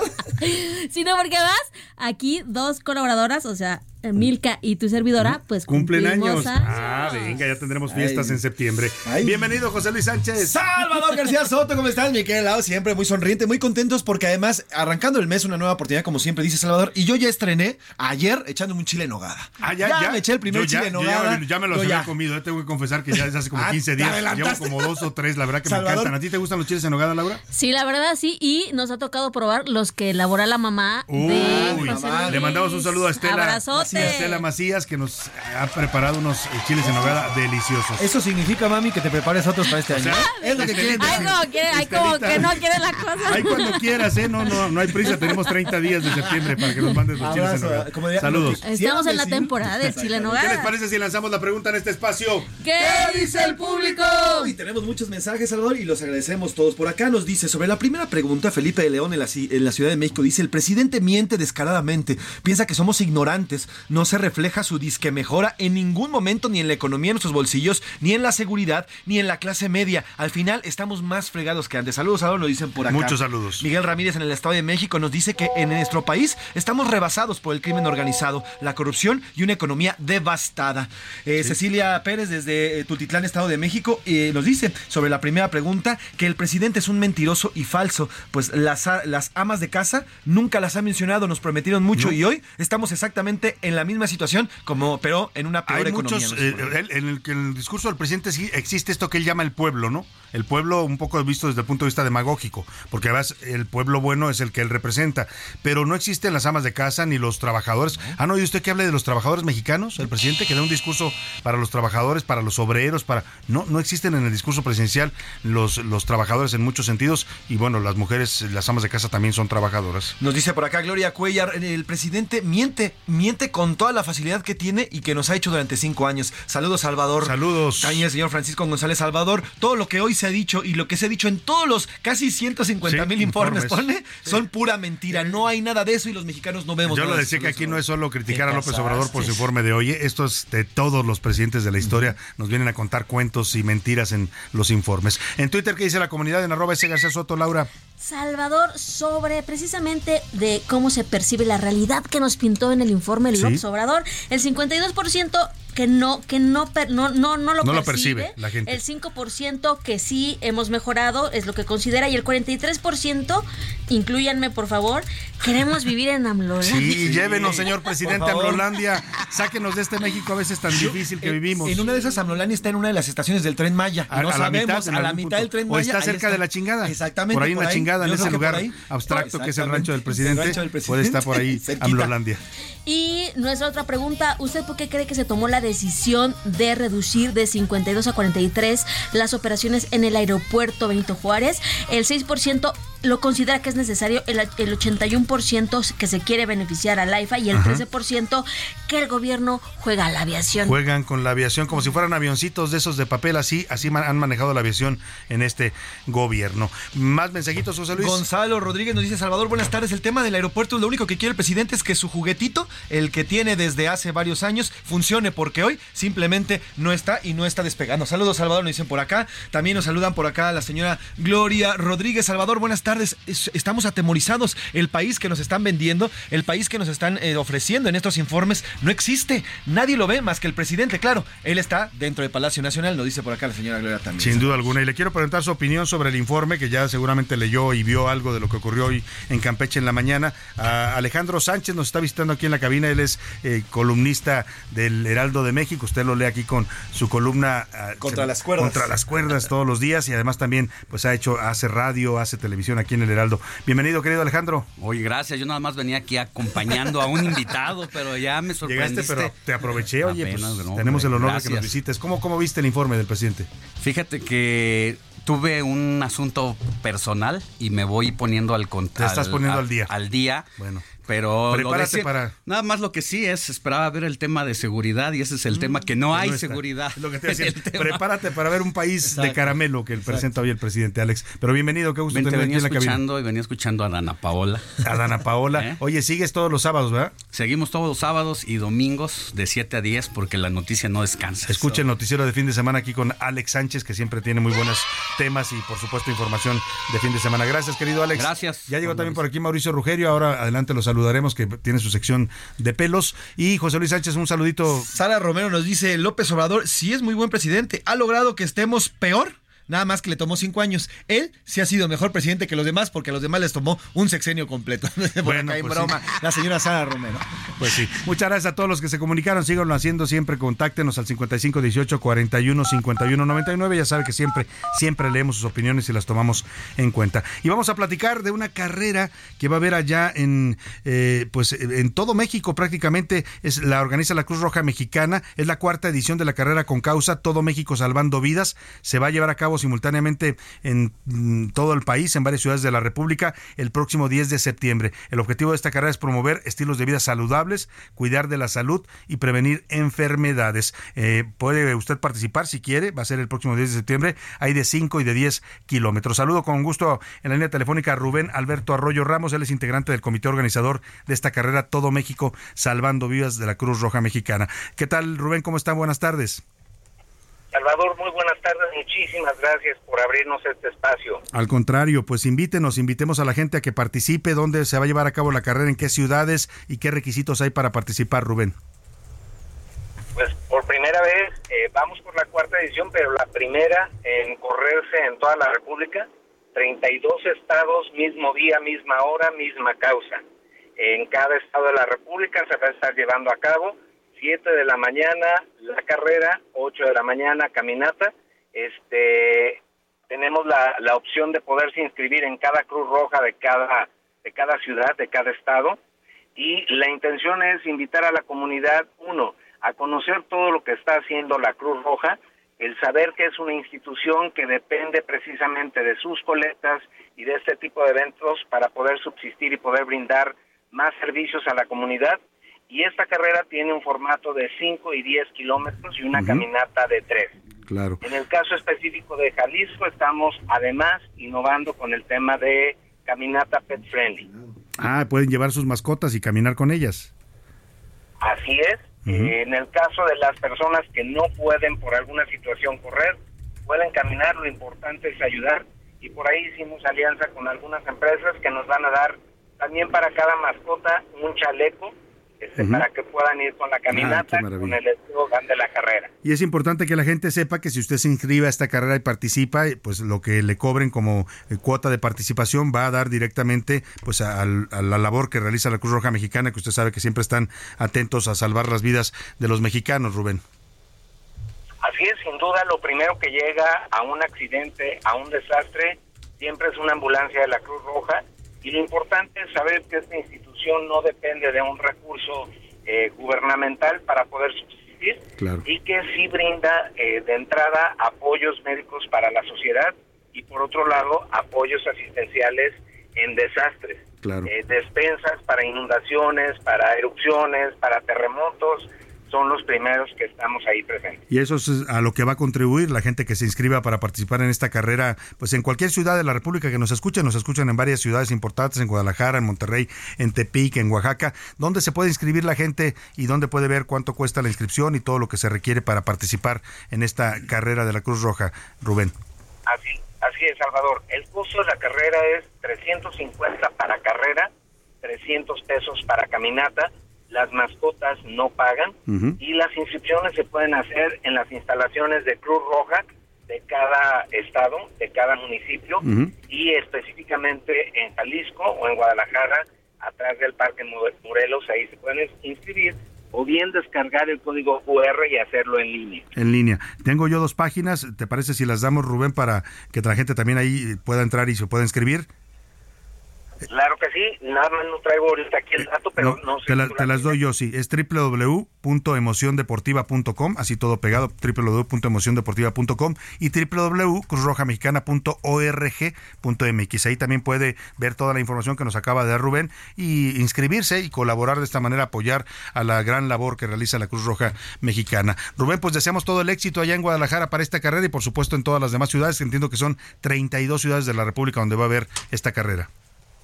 Tren por una misma causa, caminando por una misma causa y creemos, Salvador, que es bien importante que los jóvenes que son los que están menos identificados con la institución se puedan dar la oportunidad para mantenerla vigente. Sin duda Es alguna. un hecho que las generaciones de nuestra edad y los que están arriba de nuestra edad la tienen bien ubicada, pero los jóvenes tienen que posicionar a la Cruz Roja. Claro. Pues eh, eh, invitamos a toda la gente que participe, se sume y te agradecemos mucho te- todo un éxito, deseamos todo el éxito a esta carrera de la Cruz Roja Mexicana. Gracias, Rubén Alberto Arroyo Cam- Ramos. Muchísimas gracias de nuevo por el espacio. Muchas gracias. Me voy a la pausa y vuelvo rápidamente con usted. Participe en esta carrera de la Cruz Roja y apoye una no- noble labor mientras se ejercita. Heraldo Radio, la H se lee, se comparte, se ve y ahora también se escucha.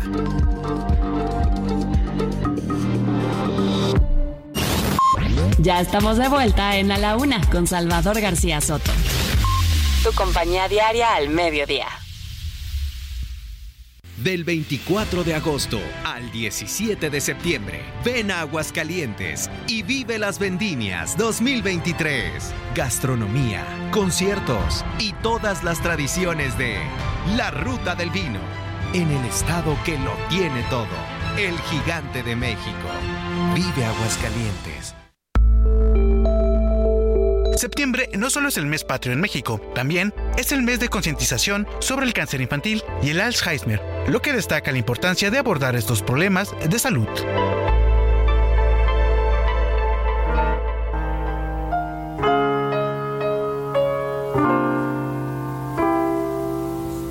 Stay for just a while. Stay and let me look at you. It's been so long I hardly knew you. Standing in the door. Stay with me a while. I only want to talk to you. We traveled halfway around the world. To find ourselves again. September morn. We danced until the night became a brand new day. Two lovers playing scenes from some romantic play. September mornings still can make me feel that way. Dos de la tarde. con 31 minutos. Esto que estamos escuchando es la voz del señor Neil Diamond y canta esta canción de 1979 llamada September Morn o Mañana de Septiembre. Es una reflexión sobre un recuerdo que tiene con alguien a quien amaba, cómo bailaban y pasaban el tiempo juntos en un mes de septiembre. Septiembre es un mes que nos pone un poco nostálgicos a todos, ¿eh? porque es el mes del otoño, también por supuesto de las celebraciones patrias, pero bueno, tiene ese toque y si usted lo fija, si se fija, la mayoría de las letras hablan de un septiembre con nostalgia y con también cuestiones amorosas. September morn. We danced until the night became a brand new day. Two lovers A la una. Con Salvador García Soto. El ojo público. En A la Una tenemos la visión de los temas que te interesan en voz de personajes de la academia, la política y la sociedad. Hoy escuchamos a Melisa Moreno. En Melisa lo explica todo. El ojo público. Salvador, buenas tardes, llega por primera vez a México con sentimiento de la dramaturga inglesa Nina Rain bajo la dirección de Enrique Singer, con un elenco estelar compuesto por Juan Manuel Bernal y Marina de Tavira. Consentimiento plantea el provocador enfrentamiento entre la justicia y la ley, explorando el contraste entre la empatía y la ambición económica, en un mundo donde las relaciones superficiales y los intereses personales prevalecen sobre la verdad y la legalidad. La obra examina la impersonalidad de la justicia en la sociedad contemporánea, a partir de los sufrimientos que enfrenta una mujer víctima de la violación. Se trata de una pieza que pone sobre la mesa, con espíritu crítico y mucho sentido del humor, todos los temas de la agenda actual de los movimientos feministas, los abusos sexuales, incluso dentro del matrimonio, el aborto decidido unilateralmente, la misoginia del sistema judicial al tratar la problemática de género, así como las relaciones de pareja, la mentira, la traición y la posibilidad del perdón. El escenario le da espacio a la voz del acusado y la víctima, de quien enjuicia y de quien grita por ayuda, de quien observa y de quien ejerce acción, pero solamente para profundizar en las preguntas esenciales. ¿De qué hablamos cuando nos referimos a la justicia? ¿Son la justicia y la ley la misma cosa?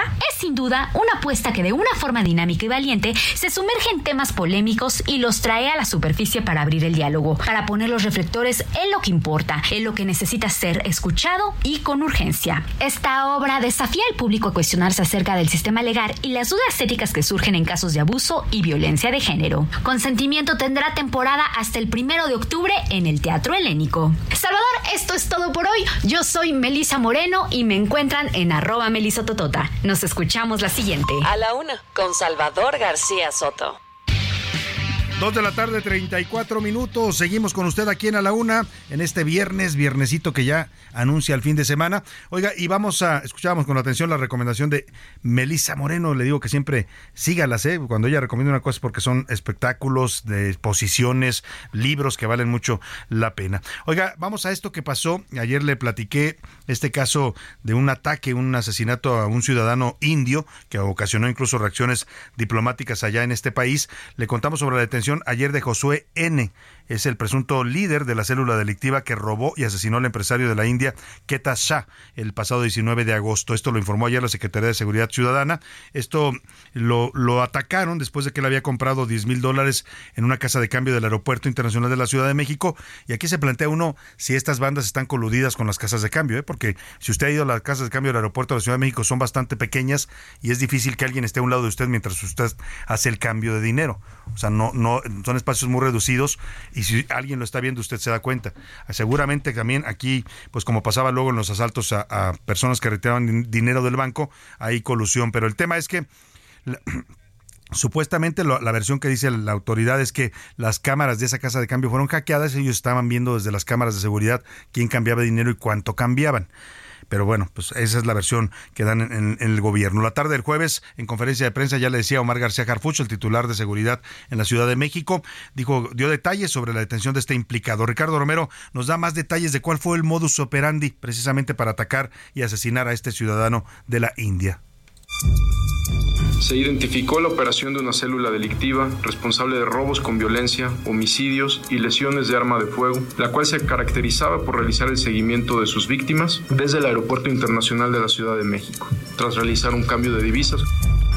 La Secretaría de Seguridad Ciudadana de la Ciudad de México, en coordinación con la Fiscalía del Estado de México, identificaron a Josué N., presunto líder de la célula delictiva que robó y asesinó al empresario hindú Ketan Shah. El pasado 19 de agosto, este hombre fue asesinado en Viaducto Miguel Alemán, luego de abandonar una casa de cambio ubicada en el Aeropuerto Internacional de la Ciudad de México, con 170 mil pesos equivalentes a 10 mil dólares. El titular de la Secretaría de Seguridad Ciudadana de la Ciudad de México, Omar García Harfuch, informó que este asalto no es el primero cometido por esta Asimismo, este grupo se encuentra vinculado aquí en la Ciudad de México con dos casos más en los que se utilizó el mismo modus operandi. Pero ¿cuál es el modus operandi? La forma en la que operan estos delincuentes es a través de un monitorista que da seguimiento a las víctimas por medio de las cámaras de seguridad dispuestas en la casa de cambio ubicada dentro del Aeropuerto Internacional de la Ciudad de México y donde el ciudadano de la India habría realizado el intercambio de divisas. Habla Mario Salas, fiscal central de atención especializada del Estado de México. Todo nace de un monitorista que le apodan el tío, que de manera irregular tiene acceso a las cámaras de esa casa de cambio. Este monitorista elige a las víctimas, sabe quién lleva el dinero, cómo lo lleva, describe, hace la descripción a la persona y qué vestimenta e incluso el monto de lo que retiró. Estos monitoristas proporcionan fotografías a motociclistas que se encargan de dar seguimiento a las víctimas, con ayuda de dos autos que funcionan como muros para facilitar la huida de los asaltantes tras realizar el atraco. Las autoridades interceptaron una llamada telefónica donde Josué N. confesó el asesinato del empresario indio a su hermano gemelo, actualmente en prisión. ¿Qué falló? Nada, el güey ese no me quería dar el dinero. Está bien, hermano. Pon- ponte nada más, carnal. Sí, Ah, te amo. Ya no hagas nada en un rato, güey. Espérate, ya, un año, ya relájate, güey. Ahí busca cualquier cosa que acá, busca por dónde salirte, güey. Irte. las cosas tus ojos. ¿Pero quién lo ejecutó? ¿Eh? Yo. Algo, hermano. Bota, carnal, ¿va? Fue gracias a la ejecución de tres cateos en inmuebles ubicados en las alcaldías Venustiano Carranza y Cuauhtémoc que se logró la detención de Josué Elías N. y Jennifer Yolanda N., así como el aseguramiento de un vehículo utilizado por los asaltantes en el robo del pasado 19 de agosto, y también 660 dosis de cocaína y marihuana, un arma de fuego, dos cargadores, siete cartuchos, un silenciador y una báscula gramera. Para la una con Salvador García Soto, Ricardo Romero. Bueno, pues ahí está. Tenga usted cuidado cuando cambie dólares en las casas de cambio, ya sea en el aeropuerto o en cualquier otro punto de la ciudad, porque lamentablemente se han reportado varios casos de este tipo. Gente que cambia eh, dólares y que cuando sale lo persiguen y lo asaltan. Hay que tener mucho cuidado y cuidar dónde, dónde eh, hace usted este tipo de operaciones y, bueno, pues ser cuidadosos. Oiga, le platicamos aquí la semana pasada, se lanzó ya la convocatoria de la- para la elección de un nuevo rector o rectora en la Universidad Nacional Autónoma de México, la UNAM. Ha comenzado ya el proceso, se están recibiendo ya las eh, inscripciones de los que aspiran a este cargo. Eh, las entrevistas se van a llevar a cabo, las entrevistas de la Junta de Gobierno en, los días hábiles a partir del 21 de agosto al 9 de octubre. Van a ser entrevistados eh, los, los aspirantes y quien quiera solicitar una cita tiene que comunicarse a los números y a los correos que ha dado la UNAM. El 12 de octubre se prevé que la Junta de Gobierno dé a conocer públicamente los nombres de quienes considera que ya cumplen los requisitos y tienen un perfil adecuado para ocupar este cargo tan importante y una semana y media después, es decir, habrá una primera depuración y una semana y media después, el 23 de octubre, se va a entrevistar con los candidatos. Y bueno, pues para hablar de este proceso y de que ya arrancó, tanto, tan arrancó que ya hay varios aspirantes inscritos, uno de ellos es el doctor Luis Agustín Álvarez y Casa, es secretario administrativo de la UNAM y tengo el gusto de saludarlo esta tarde en la línea telefónica. ¿Cómo está, doctor? Muy buenas tardes. Eh, muy buenas tardes. Doctor, eh, pues eh, Realmente bien. qué bueno. Digamos, yo soy en este momento aspirante a la. Aspirante a la, a la rectoría. Todavía no se inscribe usted eh, en el proceso. Estoy a punto de hacerlo. Ya lo va a hacer. no. Ahora, esta aspiración, doctor, cuéntenos eh, cómo está viendo usted el, el, pues el panorama en la universidad, los retos que enfrenta esta gran casa de estudios, las denuncias que se han hecho, temas delicados como el acoso a mujeres, eh, la problemática que tienen también en Ciudad Universitaria, a veces con temas como la venta de drogas. ¿Qué propuesta y sobre todo también pues lo, lo académico, ¿no? Cómo mantener a la UNAM como lo que es hoy una de las mejores universidades del mundo. Bueno, a ver, mi, propuesta va principalmente centrada en lo académico. Hay, por supuesto, algunos aspectos como los que mencionó ahora que son importantes y cometer un momento, pero la propuesta va a centrar en lo académico. Y dentro de lo académico, eh, la propuesta la tengo fundamentalmente centrada en los estudiantes. Al respecto, lo que estoy proponiendo es, digamos, hacer alguna revisión de cuál es la oferta eh, de carreras que estamos teniendo en la UNAM, de tal forma que podamos revisar cómo está la pertinencia. Y algunos aspectos, por ejemplo, de flexibilidad curricular, eh, de la combinación de modelos de impartición, de cuestiones relacionadas con requisitos de titulación, de libertad para que los estudiantes puedan decidir una parte de, de su trayecto curricular personalmente, que creo que le darán a la UNAM una buena respuesta frente a qué está pasando en el entorno educativo en otros ámbitos y en otras universidades. Eh, En la, en la parte del, del tejido social de la universidad, que algunos de los dos incidentes que mencionó como violencia de género y como seguridad están relacionados con ella, creo que la universidad tiene una, una labor muy importante de reconstrucción de tejido social. El impacto que hemos tenido eh, por la pandemia ha sido importante en este sentido, pero por otro lado estamos en un mundo que para los jóvenes es complicado. Están viviendo en, en un país eh, con violencia, están viviendo en un país que no está creando suficientes empleos para los jóvenes. Y están viviendo en un mundo que enfrenta un cambio climático que arroja muchísima incertidumbre. Yo creo que esos tres factores relacionan mucho el bienestar psicosocial de la juventud y creo que la universidad tiene necesidad de enfrentar ese bienestar psicosocial.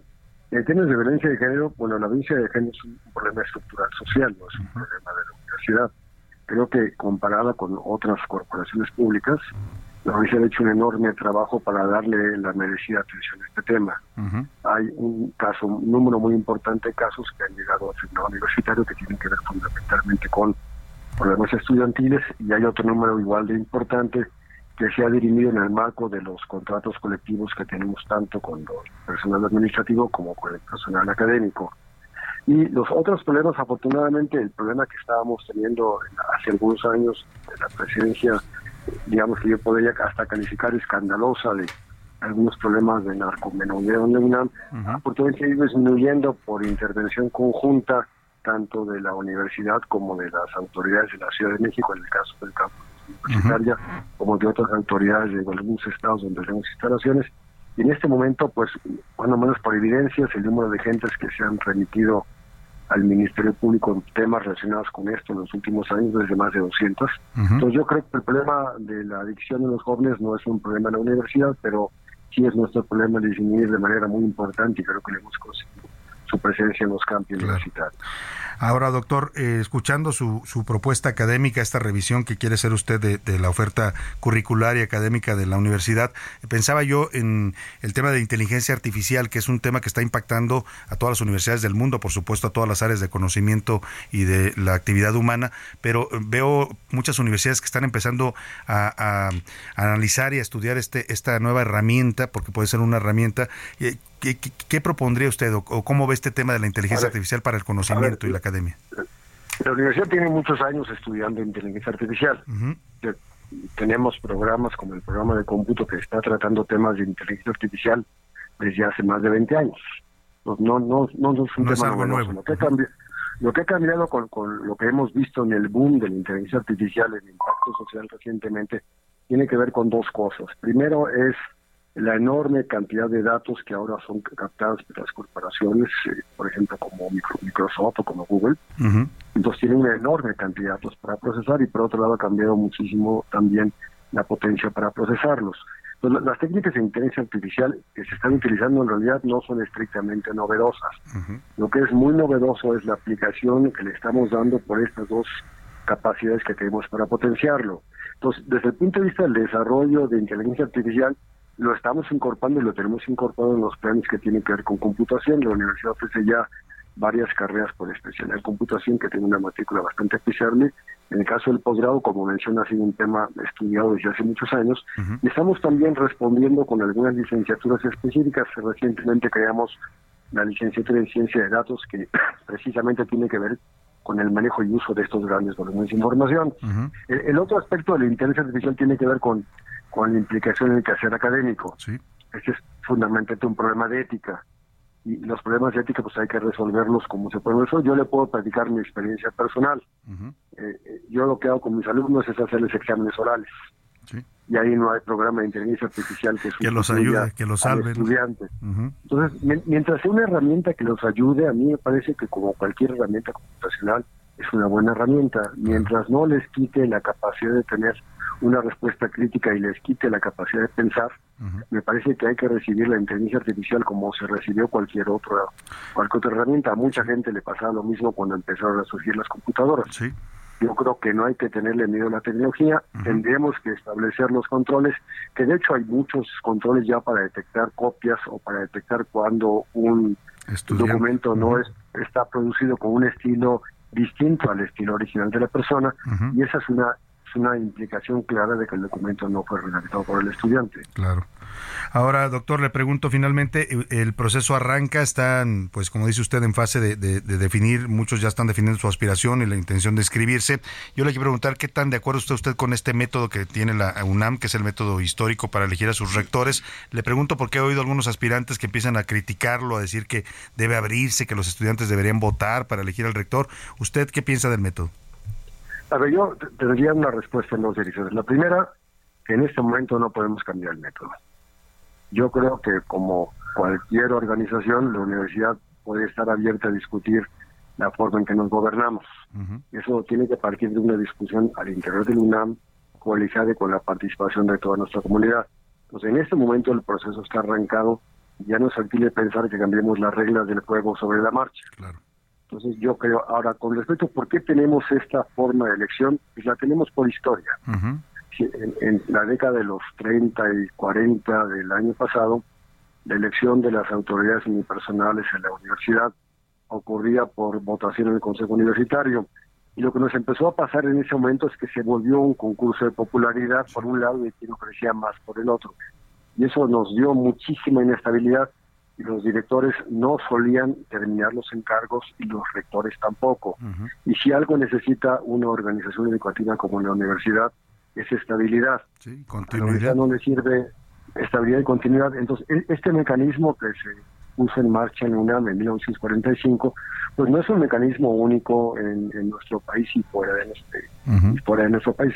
Es un mecanismo bastante usado, que lo que intenta es poner a personas a tomar la última decisión que no tengan un conflicto de interés y que no tengan participación individual en la designación, pero no hay que olvidar que estas personas son nombradas por el Consejo Universitario. Eso en muchos lugares se entiende como una forma indirecta de democracia. Ahora, esto se refiere únicamente a la elección de las autoridades unipersonales, pero la gobernanza en la universidad es mucho más compleja que eso. Tenemos muchísimos cuerpos, por ejemplo, los consejos técnicos en donde participan los estudiantes. Tenemos eh, los consejos académicos de área donde también participan. Entonces, eh, yo creo que hay muchos canales para la participación de la comunidad estudiantil y creo que esos canales lo que tenemos que hacer es potenciarlos. Eh, eh, si hubiera que cambiar alguna cosa en el gobierno de la UNAM, pues en términos de la autonomía que nos confiere la Constitución primero y nuestra ley orgánica segundo, pues corresponde justo a la propia universidad hacer una propuesta de cómo queremos gobernarlos, porque en eso consiste la autonomía. Pues yo no estoy cerrado a una discusión de la forma de gobierno, pero creo que tenemos que dejar esa discusión para después de la designación del rector. Sin duda alguna, el proceso ya está iniciado, como dice usted, y se tienen que seguir las reglas que están establecidas. Pues estaremos pendientes de su inscripción, doctor Luis Agustín Álvarez y Casa, y bueno, por, por supuesto, siguiendo con atención este importante proceso para la máxima universidad nacional. Le agradezco mucho esta plática. Pues le agradezco a usted mucho también la atención y mando un saludo a su auditorio. Muchas Muy gracias. buenas tardes. Muchas gracias al doctor Luis Agustín Álvarez y Casa, secretario administrativo de la UNAM y aspirante a rector. Vámonos rápidamente a los deportes con el señor Oscar Mota. Los deportes en A la Una con Oscar Mota. Señor Mota, bienvenido. Mi querido Salvador García Soto, amigas y amigos, soy un grande para ganar. Necesito un bolillo para el susto, querido Salvador. ¿Qué pasó? ¿Por qué te espantaste? Checo Pérez, Dios mío, anda dando Ah. trompos, anda por ahí medio chocando previo al Gran Premio de Italia. Vamos a escuchar rápidamente, porque esta es parte del audio que le mandan entre eh, con, con sus ingenieros. A ver, échemelo por ahí, mi querido Produ. Y dice ahí. What the mess these guys are creating? Come on, come on. We need to be better than this. A ver, voy a hacer mi, mi típica tropicalización de eso. ¿Qué es lo que les dice el checo? Les dice, este, eh, cámara, pónganse las de, pónganse las doble A, ¿no? O sea, les está diciendo a sus ingenieros que se pongan las pilas, que tienen que ser mejor que eso, para que obviamente no pueda estar haciendo pues, esas cosas Me que encantan nos las ponen traducciones de. Oscar porque nos las aterriza al lenguaje coloquial. Hay que tropicalizarlo, ¿no? Así no lo pusieron. Quedó en el tercer lugar mejor tiempo. Échenle ganas, mis chavos, les dijo. Le- pónganse las doble A's. Cámara, mis chavos. Así es como les dijo, básicamente. Rápido, querido Salvador, este fin de semana, un eh, Cruz Azul América, el día sábado a las 9 de la noche. Y hace unos instantes, el Chucky Lozano acaba de firmar nuevamente con el PSB. Se, del Napoli regresa al PSB. Los deportes. Muchas gracias, Oscar Mota. Oye, un gran día para abrazo y que tengas buen fin de semana. Y ahora vamos a la sección de pelos con Mauricio Rugerio. De pelos. Historias descabelladas con Mauricio Rugerio. Oiga, ya se llevó a cabo el regreso a clase, regresaron esta semana los niños a las escuelas y los niños también les gusta lucir bien, lucir a la moda y llevar cortes de pelo, pues que estén de moda. Mauricio Rugerio, bienvenido, de eso nos platicas hoy. Sí, Salvador, fíjate que es un tema interesante porque sigue generando controversia. Eh, parece ser que todavía hay ciertas escuelas o lugares que no están permitiendo a los niños expresarse a través de lo que les gusta. Porque si me permites, en nuestros tiempos, literal era casquete corto ver, y no había de otra. nosotros no teníamos opción. A mí mi papá me llevaba al peluquero, me decía, siéntate y me, preguntaba el peluquero cómo lo quiere y yo le decía, mire, déjame un poco así larguito. Me decía, no, casquete, Casquete corto. corto. Sí, era lo que se usaba, pero hoy afortunadamente tenemos ya el aval de Conapred que nos permite eh, poder expresar a través de, de- de- de tu gusto personal y, y es válido, Salvador. Claro, ha dicho el CONAPRED que los niños son libres de manifestarse a través de su cabello. Si se lo quieren pintar de algún color, lo pueden Así hacer es, y las escuelas es. deben respetarlo. Así es, Salvador. Y un punto que sería bueno también conversar, si me das permiso, es también crear ya un cambio en las niñas con mucho respeto. Porque seguimos peinándolas como antaño. Su colita de caballo para Y que, el ojito hasta se lo rasgan, Salvador. Bueno, hasta las candidatas a presidente se peinan así. con una cola de caballo. Pero mira, sí, sí hay estudios con neurólogos donde se habla de que hay una cierta afectación por tener el cabello que, que sí está en constante tensión con el cuero cabelludo, Salvador. Hay afectación en la vista, en vías respiratorias. Y, o sea, por ap- apretarles tanto el cabello a la hora Sí, de peinarlas. sí. Fíjate, me hiciste recordar una compañera que tenía yo en la primaria, que se llama Marisela, le mando un saludo si me escucha por allá, eh, eh, pero le decíamos la china. Ándale. Y le decíamos la china porque, Porque les tiraban el les ojo. tiraban tanto el cabello al Así peinarla es. que parecía que tenían los Así es, rasgados. Entonces la recomendación, si es posible, las mamás, que sí les corten de preferencia su cabello mm, definitivo, un bob short, hay estilos muy Pelos bonitos, cortitos pixie. para las niñas también. Son cómodos, eh, eh, evitan hasta riesgos y peligros, Salvador. El cabello largo se puede atorar en juegos mecánicos, en los columpios, y pueden generar un, un accidente grave. Mismos succionadores en, en las albercas, ya se También. tienen datos donde eh, desafortunadamente los niños padecen. Entonces, la recomendación en niñas es que mejor les corten el cabello y ya dejen esa creencia de antaño de hacerle las colas de caballo y los niños pues ya dejen su cabello también divertido. como lo quieran manifestar, ¿no? Totalmente. Y que las escuelas aprenden también a respetar porque son rasgos de individualidad. Cuando un niño dice quiero traer el pelo así o quiero pintar un mechón de este color, es porque se está expresando y está Total y aprendiendo a definir su individualidad, ¿no? Total y absolutamente. Y es una forma de impactar en su autoestima y su Y autoconfianza. si usted quiere que su niño luzca bien, llévelo con Mauricio Rogerio, tus redes sociales. Eh, estamos en Staff M en Facebook y Staff M Lounge en Instagram.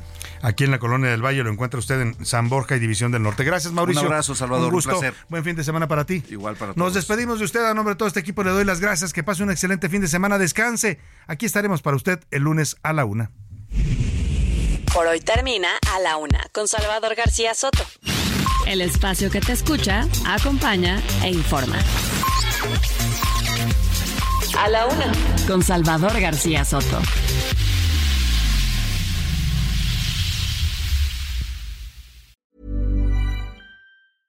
Imagine the softest sheets you've ever felt. Now imagine them getting even softer over time. That's what you'll feel with Bowl and Branch's organic cotton sheets. In a recent customer survey, 96% replied that Bowl and Branch sheets get softer with every wash. Start getting your best night's sleep in these sheets that get softer and softer for years to come. Try their sheets with a 30-night guarantee. Plus, get 15% off your first order at bowlandbranch.com. Code BUTTERY. Exclusions apply. See site for details.